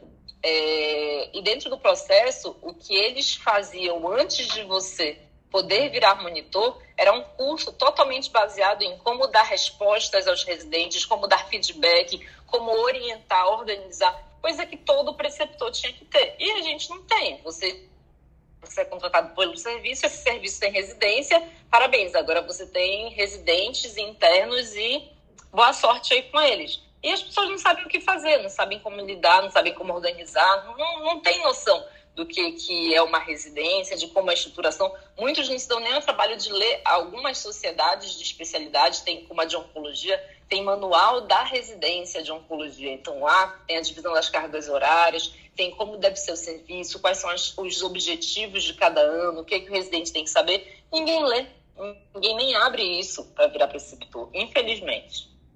Muito bom, né? Eu acho essa declaração sensacional, mostrando realmente é, que a deterioração do sistema de saúde não está só também nos hospitais, mas também está toda na cadeia como um todo da saúde brasileira. Uh, a, a, coisa que eu gostaria de chamar a atenção é, é, é sobre a discussão é que assim é, é, assim, é, é a justiça entre a, a, a decisão de ser ou não ser igual, né? Então é, aí nesse ponto, eu não sei, eu não sei se vocês concordam, não, não entra tanto mérito se é bom ou não, né? Quando o juiz vai pegar, eu acho que é mais quando se é justo ou não, né? Essa decisão da juiz, o que, que todo mundo acha? É, como eu disse antes, se são serviços que realmente equivalem, ok, ok, mas isso tem que ser muito bem acompanhado. E provavelmente não será, em se tratando de Brasil. É, porque existem sim serviços de especialização que são muito bons, e tem toda a estrutura, tem toda a estrutura de residência, com toda a dinâmica de participação de atividade acadêmica, de participação, é, discussão com preceptoria, tem serviços assim, mas não são todos. E isso era uma coisa que eu questionava muito com a MB na época, e a equipe, o time da MB ficava bem aborrecido, que era como é que a MB podia ao mesmo tempo validar a residência como a, a, o padrão ouro e permitir que as suas próprias sociedades de especialidade tivessem serviços de especialização, porque as sociedades de especialidade que, que em muitas situações abrem essas vagas. Por exemplo, existem vagas de anestesiologia, de psiquiatria que são validadas e acompanhadas pelas próprias sociedades dessas especialidades e que não são vagas de residência. Então, como é que a MB permitia isso e dizia que era o padrão ouro? Talvez a gente tenha que reavaliar o padrão ouro e tem isso é algo que deve ser chocante para o Fernando ouvir, porque eu sempre defendi que residência era o padrão ouro. Estou hoje eu já pasmo. mudei de opinião. É, hoje eu já mudei de opinião. Eu acho que o padrão ouro hoje é um bom serviço, independente do que ele seja. E só que é difícil você conseguir encontrar esse serviço, você saber antes de entrar. Em geral, a gente só descobre como é o serviço depois que está dentro. E uma vez que você está dentro, é assim: ah, eu já sei quando vai acabar, eu vou ficar aqui quietinho, não vou brigar com ninguém, eu não vou questionar, eu não vou denunciar, porque eu só quero que acabe para ter meu certificado. O que é uma pena.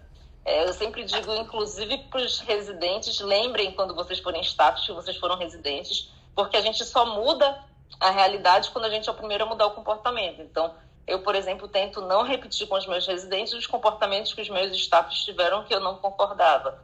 Mas isso é um, um, uma consciência que é muito difícil de alcançar, porque é muito mais fácil a gente só se acomodar e repetir porque era melhor assim. Agora eu entendo que era melhor assim para o meu preceptor e agora eu vou pensar em mim e vou fazer assim. Quando, na verdade, a gente tem que sair do nosso lugar de conforto para poder mudar algo.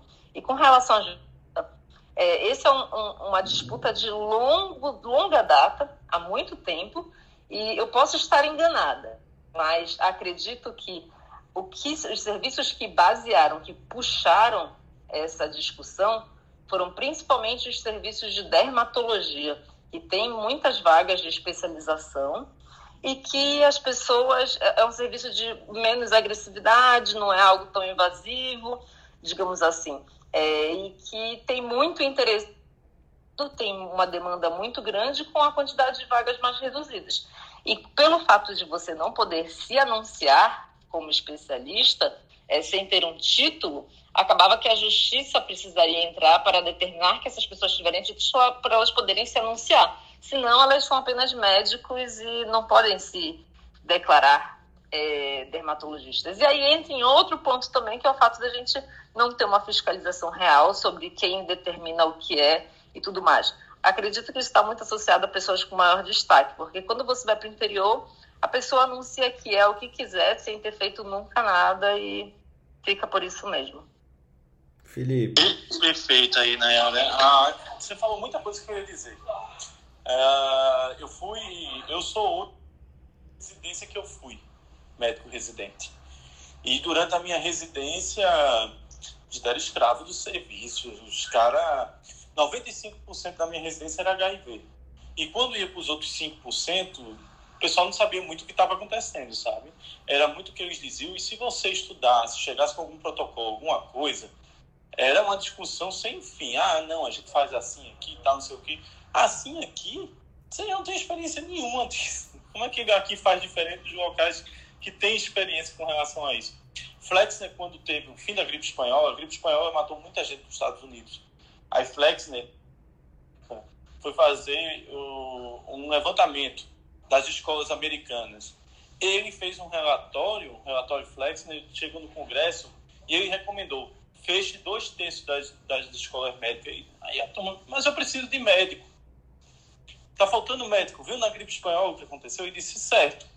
Se você mantiver dois terços dos médicos e isso aumentar nessa proporção, na próxima crise, você vai ter um bando incompetente à frente do processo. E vai ser pior do que foi agora. E aí ele fechou dois terços das escolas médicas, criou as regras para uma montagem de uma escola de qualidade e tudo mais, e criou a medicina baseada, não criou, mas assim, aprimorou a medicina baseada em evidência como uma necessidade. E aí vieram os centros de estudos baseados na John Hopkins, na Rockefeller. E aí a, a medicina americana se tornou o que é na produção científica e na medicina baseada em evidências, base, com quase 100 anos depois do relatório Flex. Aqui no Brasil, a gente sabe, cara, eu conheço gente da radiologia que abriu residência para pegar os residentes dele e ficar no final de semana dando laudo para segunda-feira ele chegar e assinar. Vi também especialização de cardiologia que o cara não faz clínica médica e se ele chega no plantão de emergência que, que o cardiologista é um cara que é o cara que não passou na prova. E tá lá no E1 de cardiologia, recém-formado, dando plantão. Então, assim, a gente tem que rever muita coisa dessa questão de. Eu acho que o lato senso, quando ele é feito no instituição séria, tem o mesmo valor da residência. Ponto. E que tem muita residência ruim. Tem muita residência ruim que deveria ser fechada também. E eu, eu vejo a, a, como revolucionou a, a como revolucionou a, a das residências médicas. O Fernando está me lembrando que o relatório Flex foi em 1910. Ele teve um relatório depois das especializações do pós do pós do, do pós-gripe, né, justificando que foi o que levou ao fechamento da, das escolas depois. Obrigado. Ah, tem isso no, no, livro do John Barry, quem, quem quiser. Ele fez o relatório, o pessoal não escutou e depois da gripe expandou que aquilo ali realmente era necessário. Será, e... será que hoje, em 2021, a gente está vivendo a mesma coisa que o Flexner viveu lá em 1910, Felipe? Ah, a gripe espanhola matou muito mais, né? E, assim, a situação, o, o Rockefeller escutou o cara, projetou o cara. O próprio Flexner, para quem não sabe, não fez faculdade de medicina. Na época não era obrigado você fazer vestibular. A medicina não era obrigado você fazer o, o curso completo ele era, ele era boticário, né? o irmão dele era farmacêutico. Agora ele, fez, ele foi, fez os cursos, fez a prova e ficou como médico, não, mas não cursou. Agora dizem que era um gênio, né? Mas ele, ele mesmo disse, eu não deveria ter um título de medicina. Ele, ele colocou isso no relatório. E o que eu, o, a grande preocupação é a qualidade das residências, aí a qualidade do lato centro também. Mas se você faz lato centro, concordo com você, Manuel, se você faz lato centro num lugar de qualidade, é indiscutível. Ah, hoje na universidade, é, cinco dos preceptores são da minha geração. E eu me lembro muito bem, eu dizia no primeiro dia, não vou trabalhar com HIV, porque 90, 85, 90% trabalha com HIV e um dia vai ter cura disso aí. E esse povo vai fazer o quê? Aí eu fui para um lado, o pessoal foi para o outro, engraçado. Um se especializou em ST, outro se especializou em parasita. Eu me especializei em fungo. Né? Cada um seguiu um caminho e hoje a gente se converge na faculdade, a gente tem ambulatório de fungo, a gente tem enfermaria de fungo, enfermaria de parasita. Como cresceu a residência, como ela se expandiu, como ela se tornou multidisciplinar. E aí, hoje em dia, você vê uma outra situação você tem tudo na mão. Aí, numa atividade teórica, tem seis gatos pingados. Cadê X? Cadê Y? Cadê Z? Ah, tá lá no, na enfermaria fazendo alguma coisa, mas não está aqui na atividade teórica. Está fazendo qualquer coisa, só não está na atividade teórica. Por quê? Porque quer terminar cedo, às vezes para sair cedo, às vezes para ficar mais tranquilo à tarde, mas a atividade teórica, que era o, o, o momento, que era para ele estar tá lá aprendendo, ele não está. Então, assim, tem um pouco de culpa dos dois lados também. Tem um pouco de, de responsabilidade dos dois lados também. Mas o mais importante, para você cobrar, você precisa ser cobrado. Né? Então, se você está é, indo lá, mas... faz uma visitinha de meia hora, aí também é dose, né? Também tem seu preço. Você não pode apontar...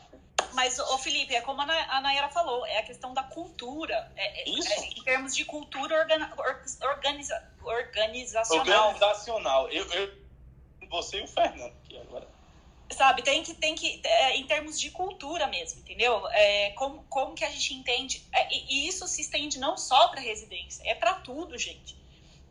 Né, o que a Nayara falou foi perfeito. Então, é, por exemplo, né, se o horário do cara é 5 horas, aqui na Europa, por exemplo, ninguém tem funcionário em casa, tá? Então, se o horário do cara é 5 horas, 5 horas o cara vai embora, meu, porque não tem quem pega a criança dele na escola entendeu? Não tem. Então, assim, a gente tem muito isso como brasileiro também, de que, né, ah, você tem que jogar conforme as regras aí, senão você não vai, não vai para frente.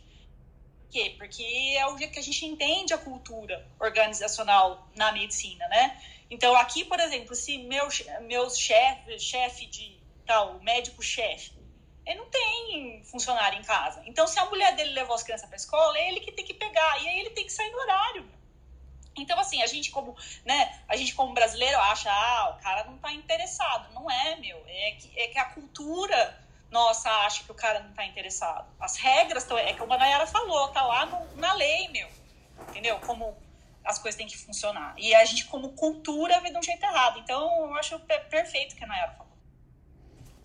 É, eu vou precisar sair, eu queria só finalizar trazendo um paralelo. Na época que eu estava pensando em entrar na residência médica, isso lá em na residência, isso lá para 11, eu aventei a possibilidade de fazer residência no Chile, por motivos que não cabem aqui. E comecei a estudar o sistema de formação médica no Chile. O Chile, nessa época, ainda não tinha, é, como ainda não tem universidades públicas, e o serviço de residência, ele era gerido por... Ele tem um processo seletivo ele é gerido por uma comissão que tanto dos das sociedades de especialidades quanto do Ministério da Educação e Ministério da Saúde de lá. E quando você forma nas faculdades do Chile, você tem direito a trabalhar com medicina privada. Mas para você trabalhar com a medicina é, vinculada ao governo, você precisava fazer um concurso, uma prova, que é a mesma prova que é feita para estrangeiros, chama EUNACOM. E essa prova ela é uma prova teórica seguida de quatro fases é, práticas, onde você é avaliado para pontuação. Ok, para você fazer as residências, você precisa passar por essa prova. É, só que o sistema de vagas e de pagamento ele é bem diferente do Brasil. Primeiro que quem determina as vagas que vão ser abertas são as sociedades de especialidade. Então, se a sociedade de oncologia achava que estava com um déficit de oncologistas numa cidade tal, e lá tem um serviço que tem condições, era lá que ia ser aberta uma vaga esse ano. E assim eles geriam a abertura de vagas. E o sistema de bolsa, ele funciona da seguinte maneira: as bolsas são pagas somente para as áreas que o governo e que essa comissão é, acredita que haja carência de médico, então, como uma forma de incentivo. Eu lembro que nesse ano que eu estava pensando em fazer, só tinha vaga, só tinha bolsa para hematologia e para patologia. E a outra dinâmica de você alcançar, é, receber algo, é você fazer um ir para o interior trabalhar com um médico de família por um período de três anos. Nesse período de três anos, você vai receber seu salário e você vai acumulando o direito de receber uma bolsa na residência. Então, quando você termina esse tempo de três anos trabalhando, você vai para volta para a cidade onde você vai fazer residência e aí você vai ter direito a receber a bolsa porque foi o que você trabalhou. Então, é uma dinâmica completamente diferente daqui do país. Isso é algo que, de certa forma, eu questionava muito dentro da comissão e dentro das, de, dos, das movimentações do governo que eu participava, que era quem determina a abertura de vagas e por que todas essas vagas têm que ser realmente pagas, porque a gente acaba tendo um peso semelhante para áreas diferentes. Então, você, a gente sabe que as, as residências que são mais procuradas é, radiologia, oftalmologia, dermatologia, mas tem uma demanda imensa, enquanto outras áreas que têm uma necessidade enorme não têm um, um fluxo tão grande. Ginecologia obstetrícia, que não costuma, não costuma ser tão disputada, é, patologia. Claro que isso é uma questão de liberdade de mercado, mas até que ponto isso realmente é, poderia passar ou não. Eu não sei qual é a resposta certa. É mais uma informação e um modelo diferente do modelo que a gente tem para a gente pensar e discutir é, o que poderia ser e de que modo isso poderia ser melhorado ou ajustado. É, eu, vou, eu posso continuar ouvindo vocês, mas eu vou ter que dar entrada aqui no meu plantão. Então, foi um, um prazer participar e eu continuarei ouvindo, só acho que eu não vou conseguir falar. Muito bom ter você aqui conosco, né? Obrigado pela, pela sua colaboração. Acho que é muito bom a gente ouvir alguém que vivenciou isso na prática mesmo. É, eu queria trazer um componente aqui, que é o componente mercadológico da coisa, né? A gente está falando, uh, vocês já viram comentar a respeito disso, mas há uma verticalização do, e uma tentativa de, de domínio de tudo que é educação médica é, a partir dos 18 anos de idade até os sei lá quantos anos de idade o médico ainda vai estar aprendendo. É, e a gente vê uh, os processos de M&A, que para quem não conhece, é fusões e aquisições dessa indústria da educação médica, eles promovem a, a incorporação de empresas de que fazem esse, esse tipo de, de especializações validadas pelo MEC. Né? E a carga nominal delas é equivalente, a carga horária nominal é equivalente à carga horária nominal de serviços de residência médica ou de serviços organizados aí que tenha especialização interna, mas com uma pequena diferença que elas são organizações é, para vender esse título esse papel que a Nayara falou. Podem ser, nem sempre são, mas podem ser, é, com esse fim meramente mercadológico e sem pensar no. Não posso dizer sem pensar no desenvolvimento do aluno, mas do médico, mas assim, de fato a gente tem um produto a ser comprado, um produto a ser adquirido, que é a certificação. Como que vocês acham que está é, pensando nesse componente e nesse interesse dessas escolas realmente de flexibilizar essa, essa aquisição desse título, é, quais são os, os, efeitos esperados a curto, médio e longo prazo, na, na opinião de vocês? Ana, você não falou nada ainda. Ana Carol. Eu quero. Não, falei, mas lá na infectologia, mas eu quero fazer uma pergunta. Eu estou com uma dúvida. Eu queria perguntar para vocês. Queria perguntar para vocês, assim, porque eu não vi o que, o que saiu de legislação. Tinha tido antes algumas liminares, né, é, solicitando de associações de pós-graduandos solicitando que a pós-graduação fosse reconhecida e essas liminares depois tinham caído. E agora eu queria saber qual é a diferença, o que aconteceu de legislação que eu não vi. É, é, é um, uma decisão judicial de, da juíza Adversi Reis Mendes de Abreu. Ela não é nova, ela é de 1 de dezembro de 2020. É, não é tão nova, é, apesar de ter caído ao nosso conhecimento há pouco tempo. E independente dela estar válida ou não, acho que vale sempre a nossa discussão a respeito acerca do tema, porque é, é o que uma sociedade civil organizada deveria fazer, assim. É. Mas a, a princípio aqui essa em específico ela fala sobre a possibilidade de você anunciar o seu título, é, mesmo que você não tenha uh, uma certificação da AMB ou, ou por residência médica. Ah, perfeito, não é? Porque eu fiquei com essa dúvida, porque já essa liminar já foi. Sim. Não, essa é mais nova, Fê. Essa é de agora, de março de 2021. É pela mesma juíza, tudo. O título é de cardiologia, mas é, é nova. Ah, entendi. Sim. Com... Comentários acerca do tema? Minha opinião. Ah, você tem uma especialização, 360 horas, final de semana, sem atrapalhar sua vida, sem você, só com a carga teórica, sem ver paciente. É a mesma coisa de você ver uma carga horária de 360 horas, que o cara está lá no hospital, 8 horas por dia, acompanhando os pacientes junto com o residente, esse é o primeiro ponto.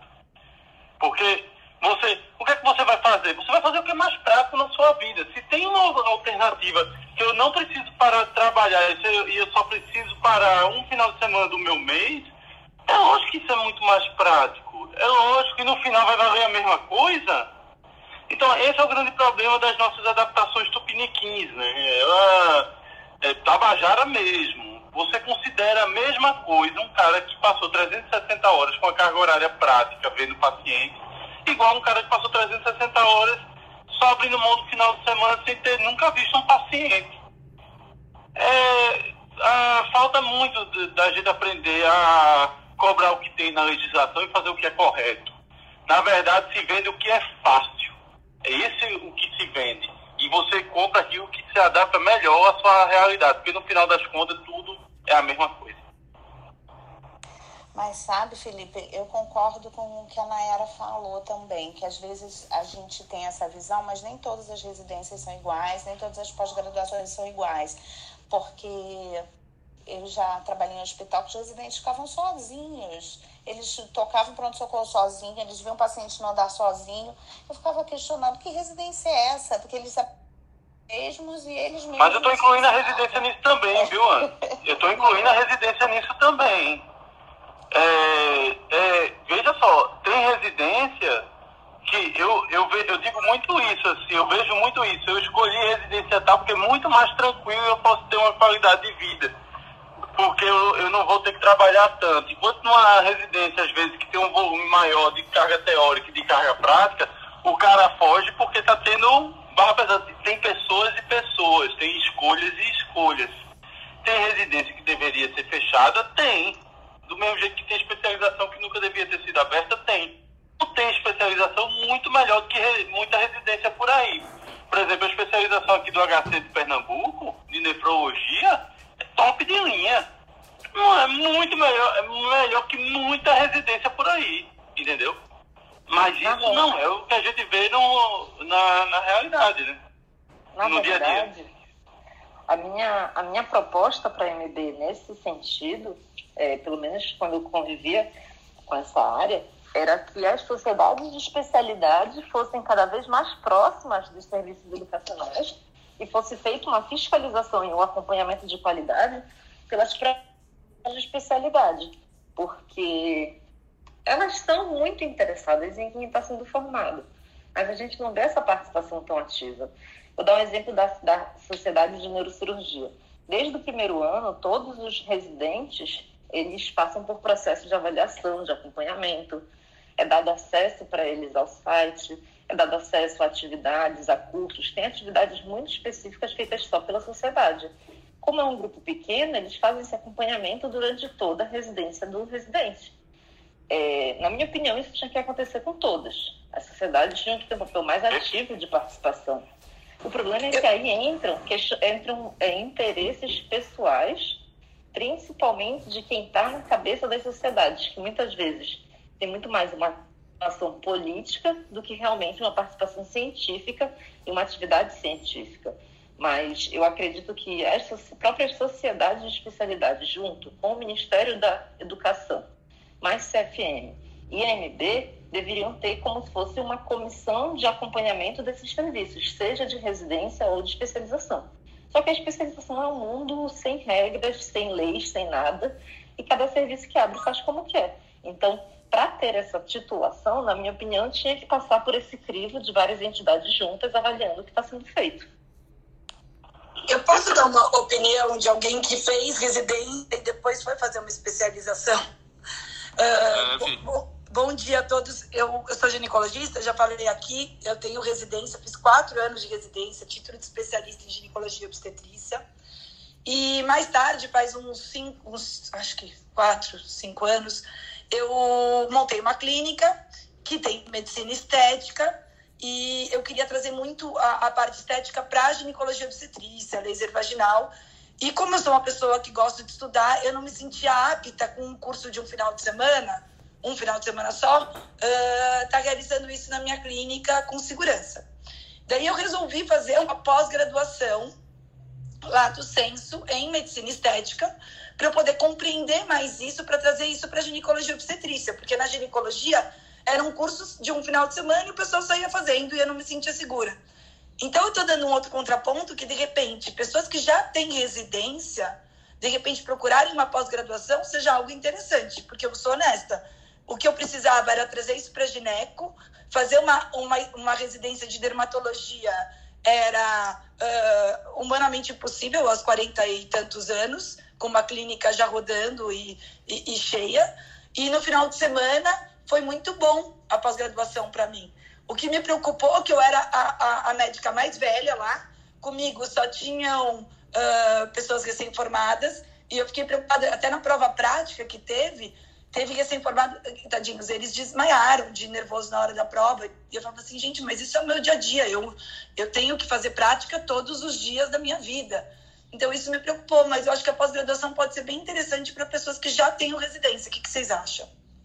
No meu caso, Luciana, foi exatamente a mesma coisa. Eu já tinha residência de clínica e de oncologia e eu queria aprofundar os meus conhecimentos em oncologia clínica, em, perdão, em cuidados paliativos. Então, eu fiz uma pós-graduação, inclusive com a doutora Ana Cláudia Quintana Arantes.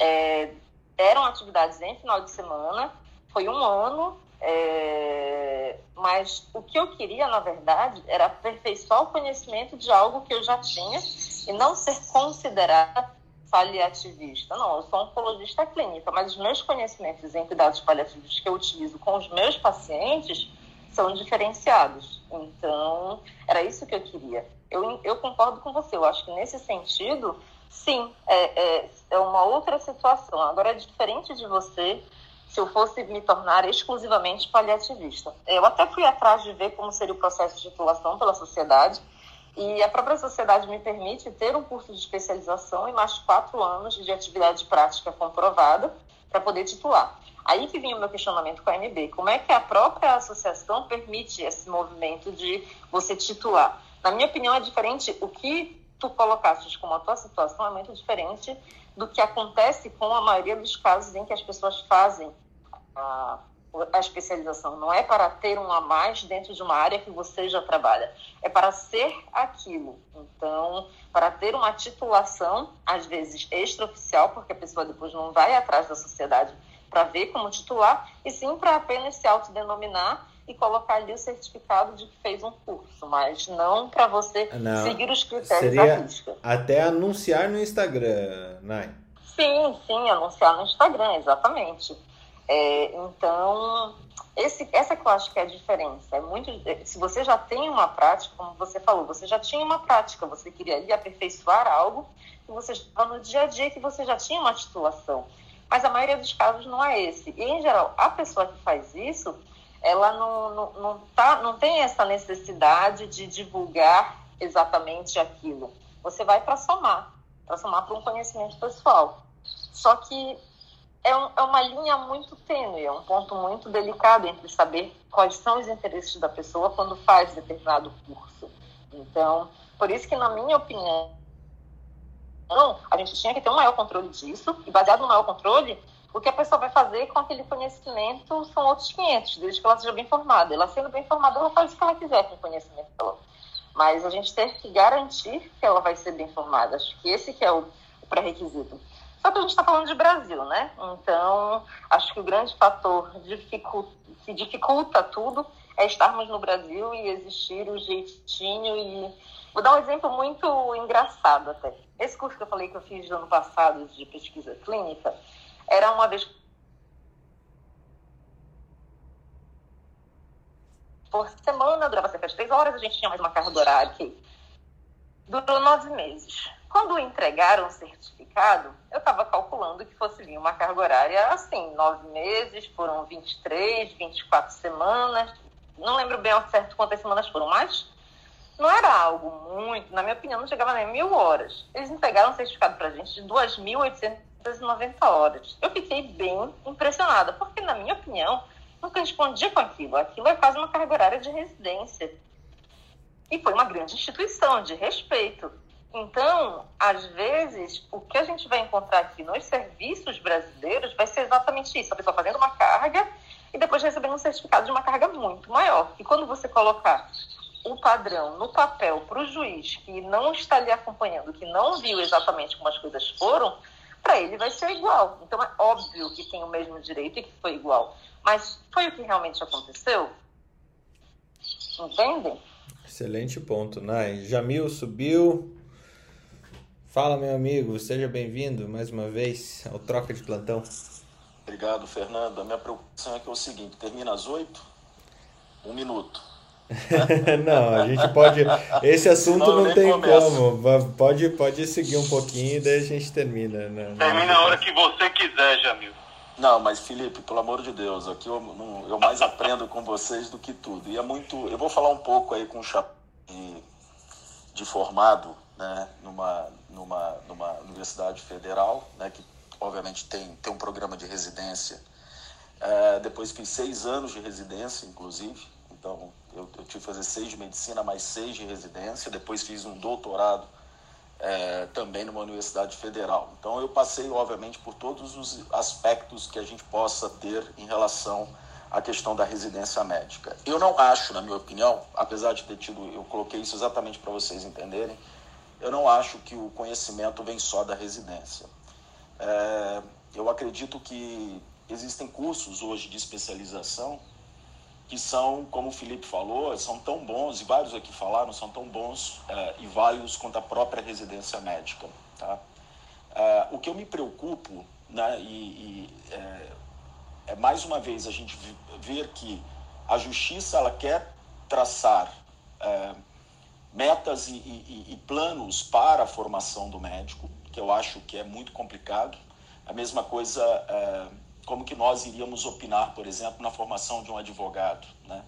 Eu acho que a gente não tem competência para entender esse cenário. Então, me, me, assusta muito essa judicialização, mais uma vez, da questão de como se pode ter uma, é, um título né, de, de, de, de médico. Na minha opinião, pode vir tanto da residência, pode vir, obviamente, da especialização. E antigamente havia também, por um tempo, várias sociedades definiam um tempo de, de, de prática naquela, naquela especialidade. Você poderia submeter a uma prova de título de especialidade. Uma vez aprovado, logicamente você era especialista. Então, assim, o formato como se obtém o título, para mim, é o menos importante, mas desde que haja uma, uma, uma, ah, uma, uma definição das próprias sociedades que regem essa questão é, e, e, que seja de fato importante é, a prova, a prova prática, no meu caso, eu tive que fazer prova prática, acredito que o Carlos também, e realmente só 30% eram aprovados, tamanho era a dificuldade de acesso.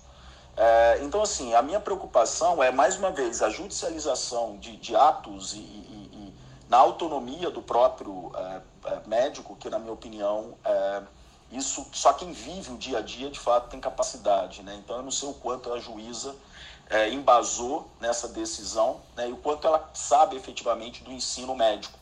Né? Eu acho que isso é uma coisa que me, me assusta um pouco. Agora, eu acho também que está tendo uma mudança de comportamento dos alunos hoje de, de medicina de um modo geral. Na minha época, é, o mais importante era você fazer, obviamente, uma residência médica. Hoje isso não é uma verdade. Não estou dizendo se é certo ou errado, porque cada um, obviamente, segue o caminho é, para que isso ocorra. E muitas vezes o mercado, obviamente, também escolhe aqueles que são muito mais bem preparados. E isso, para mim, então, fica uma dica para os residentes. Eu acho que você tem que buscar o melhor, a melhor formação. Se vai ser por residência ou especialização, fica a seu critério, tá? Mas procure sempre fazer em lugares que sejam conhecidos. E todo mundo sabe, Fernando, quem, aonde tem os melhores, as melhores formações. Eu lembro que saía lá um, um um relatório né, anual das melhores residências e etc e tal, e muitas vezes a própria, é, tinha até algum, alguns pareceres da própria, é, dos órgãos que né, a MB etc colocavam os melhores, as melhores residências do país e etc, havia efetivamente isso. É, e por outro lado, eu vejo também um comportamento do residente hoje de querer ter qualidade de vida mais do que a formação propriamente dita. Eu lembro quando eu era aluno de medicina, de medicina ainda, lá no quinto ou sexto ano, eu perguntei a um professor meu se eu deveria fazer uma residência em Vitória, onde eu me formei, né? Ou em São Paulo, que é onde eu estava, são praticamente os dois lugares que eu fiz. Ele perguntou, mas por quê? Eu falei, porque eu queria ter qualidade de vida. Ele falou, você não está na hora de pensar em ter qualidade de vida. Você vai pensar quando você tiver 60 anos de idade. Então, assim, a mesma pergunta eu faço hoje, é, é, eu esqueci de falar, eu também sou coordenador de residência de hemodinâmica né, durante 17 anos, um hospital de 800 leitos com três salas de cateterismo e hemodinâmica 24/7. É, então, assim, hoje eu vejo os residentes cada vez menos interessados é, por uma especialização. Eu acho que também tem uma questão aí do mercado. Hoje, por exemplo, quem se forma em hemodinâmica muitas vezes fica desempregado. Então, a procura por cardiologia intervencionista ela vem diminuindo e muito nos últimos anos. Eu, eu, por quê? Porque você não tem depois uma, uma possibilidade de acesso ao mercado. Então, o drive disso tudo, no fim das contas, eu acho que é muito mais o mercado do que propriamente dito qualquer outra coisa. Por exemplo, se o mercado fala, eu não preciso de, um, de uma, uma, uma especialidade, aquela especialidade vai reduzir ou até mesmo desaparecer. Vide, por exemplo, cirurgiões cardíacos e, e obviamente, cardiologia intervencionista, porque já tem muitos formados e, obviamente, ficam muitos é, sem empregos, trabalhando de outras é, em outras áreas, né? E também o mercado define quais são os profissionais que eles querem, que sejam, por exemplo, médicos dentro das suas clínicas e etc. e tal, dentro dos hospitais ou em cargos de gestão. No fim das contas, na minha opinião, a, a, a, tudo que, quem define todo esse movimento realmente é o mercado. Né? Então, fica aqui minha contribuição para vocês. Eu acho que foi muito bacana é, ouvi-los. Né? Obrigado mais uma vez. Acho que o melhor de tudo é saber que esse assunto não está esgotado e nem, nem tem como esgotar, né? É, eu acho que tem um, uma outra vertente que a gente pode combinar aqui para o Troca de trazer, é, que era um questionamento que eu tinha. Tá, mas se você tem 2.900 horas por ano numa residência médica, por que diabo isso é considerado lato senso ainda? Né? Se, se a a definição de lato senso e stricto senso também é pela quantidade de créditos que você faz e o quanto que você se aprofunda nisso. Tá? Eu acho que é um, é um tema para a gente trazer. Eu não tenho resposta para isso, é, mas é, é interessante. Que de fato a gente tem é uma briga judicial que se arrasta por anos e que vão saindo decisões favoráveis aí para uma associação dos médicos especialistas sem residência, que é normalmente o proponente dessas, é, dessas questões para você é, validar e dar o mesmo peso ao título desse especialista a uma pessoa com residência médica ou a outra pessoa titulada por uma sociedade de especialidade. É, e, e ainda essa evolução de mundo, né? Eu acho que tem toda a questão de mercado que você falou, Jamil. Eu acho que a questão que a Luciana colocou sobre a dermatologia e que a Nayara colocou sobre os que teve que sair, infelizmente, sobre as, uh, as ambições de atuação de mercado de, de médicos mais novos, é, que querem ser aquela especialidade que eles estão aprendendo, acho que é sempre muito importante e as pessoas elas são motivadas pelos interesses próprios e esses interesses próprios eles podem ser os mais diversos possíveis, assim como as diretorias das sociedades de especialidades ou órgãos regulatórios. Eles têm um, um interesse coletivo que é, esse interesse se delimita pela, pela sua posição de mundo, né? Pode Fernando, falar. Até, não, até para complementar, é, eu tive essa, essa percepção também na residência, inclusive. Né? Eu aqui em São Paulo, e aonde eu fiz tinha ah, tanto os residentes quanto os, os, a gente chamava dos estagiários, né? porque é, é, eles faziam especializações na mesma instituição e a carga horária era completamente distinta. Por exemplo, plantão no pronto-socorro, só residente podia fazer. Eles, os, o, os estagiários né, da, da, das especializações, eles não faziam plantões, por exemplo. Né? Então, é, eu acho que isso também não faz menor sentido. Até hoje eu nunca entendi o porquê disso, mas a própria instituição tratava as pessoas de modo distinto. Eu acho que isso é um erro também. Eu acho que todos têm que ser tratados igualmente, porque todos têm CRM, todos podem, obviamente, ter a mesma carga horária, é, uma vez que você está dando o mesmo tipo né, é, para essas pessoas. E depois que você terminava o curso de especialização, você podia prestar a prova da sociedade, por exemplo, e uma vez obtendo o título, você poderia dizer que era especialista naquela área. Então, assim, eu acho que existem situações, eu acho que é, precisa ter uma regulação no sentido, né? eu acho que o mais importante, de, de, na minha opinião, é a gente discutir a questão de que os especialistas, os estagiários, etc., eles têm que ter, obviamente, o mesmo caminho que é percorrido, por exemplo, por exemplo dentro da residência, em locais que você tem os dois sistemas. Né? Então, isso não é muito claro ao meu entendimento, isso não é pertinente, na minha opinião, porque você está dando a mesma possibilidade no final para todos e que é, não, não dá para você olhar o, o, o estagiário que está fazendo uma, uma, especialização diferentemente de um residente propriamente dito. Né? Então, é, eu acho que é, também as instituições elas pecam nesse sentido. Tá?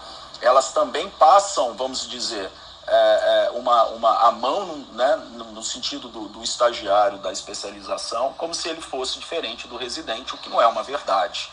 Um, assim, Fernando, eu acho que tem vários erros no processo que precisam ser corrigidos, né, para que a gente possa ter, obviamente, um, um, uma especialização de melhor qualidade é, e, obviamente, profissionais de melhor, que eu acho que é esse, esse é o intuito final. Né? Eu entendo que eu tenho que acreditar e acredito que, de fato, o final disso tudo é você ter profissionais mais bem formados e preparados para o mercado, né? como, eu, como eu citei anteriormente.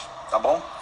Obrigado mais uma vez aí, Fernando. Valeu, Acho que você deve estar na finalização aí. Muito obrigado. Não, tô sim, é, mas é, é realmente esse. É um, é um assunto de muito interesse mercadológico também, né? Educação médica continuada é realmente super interessante. Marileia, puxa o, o. abre o microfone, fala e puxa o nosso finaleira. Você fecha hoje pra gente o nosso, nosso troca? Estava ouvindo vocês todos, eu estava em visita paciente, mas consegui ouvir tudo que vocês estavam falando. Acho super importante e relevante esse assunto e eu acabo, como gestora, tendo um olhar bem são esse assunto, porque eu percebo, como o próprio Jamil falou, a influência é, relevante do mercado no, no, direcionamento de escolhas de especialidades em detrimento de outras. Então, só um resumo assim rápido. Meu marido ele foi do Comissão Nacional de Residência Médica e a gente fez um trabalho para o estado aqui da Bahia, mostrando a necessidade de residências, de especializações por área, por especialidade, o que estava precisando, um trabalho assim belíssimo, muito consistente. O que é que se fez com o trabalho? Bota-se na gaveta.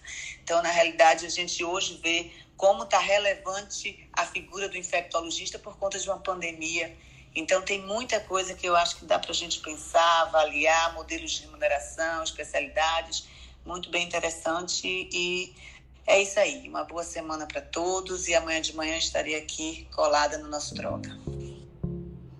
Bom dia a todos. Fica o convite para vocês se inscreverem lá na Academia Médica também, um webinar que a gente vai ter amanhã, meio-dia, sobre experiências com, com telemedicina, um cirurgião falando como que tem incorporado isso no seu dia a dia. E para você que ficou aqui conosco, nos vemos amanhã. Felipe, bom dia. Bom dia a todos e até amanhã. Na sequência, Ana, Carlos, Ana, Luciana e Jamil. Jamil já deixou também um bom dia. Jamil já deixou o bom dia dele. Bom dia, gente. Até eu, venho, eu volto só mais pro final da semana. Bom dia. Carlos. Feriado na Irlanda. É. Bom, continue a nadar e a Ana continue a nadar na, na, no pátio de cerveja, pelo jeito. Ana Carolina. Estou rindo aqui. Um bom dia. Eu só queria é, falar uma notícia, não sei se disseram, que as 5 milhões de doses de vacina foram liberadas todas para a primeira dose. Comentaram isso? Não, a gente não comentou, mas é realmente um, uma aceleração no nosso programa de imunização, né? Sim, porque agora, como tem a previsão de produção nacional em maior escala, eles liberaram todas as doses, as 5 milhões, para já serem. Porque 50% estava sendo reservado para a segunda dose, e agora 5 milhões para a primeira dose já. Muito bom, boa notícia. Luciana, bom dia. Bom dia, obrigada mais uma vez por estar aqui e sempre dou parabéns porque a sala é ótima. Obrigada, tchau. Obrigado, obrigado. Vocês que, que a deixam ótima. Jamil, fechando, bom dia, bom dia. Bom dia, bom dia.